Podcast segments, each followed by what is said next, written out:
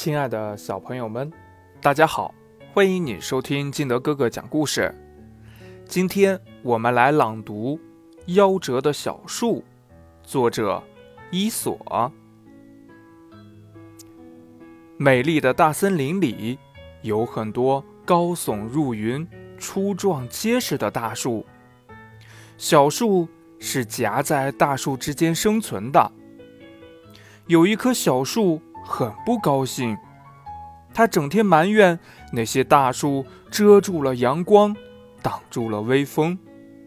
他还恨大树抢走了原本属于他的营养。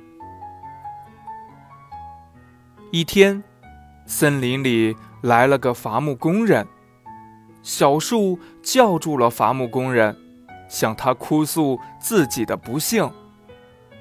好心的伐木工人问小树：“你这么可怜，我能为你做点什么呢？”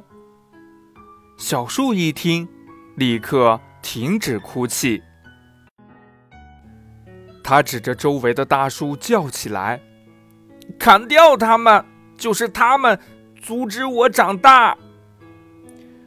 伐木工人按照小树的话做了，没多久，大树。全部被砍掉，只剩下那棵小树。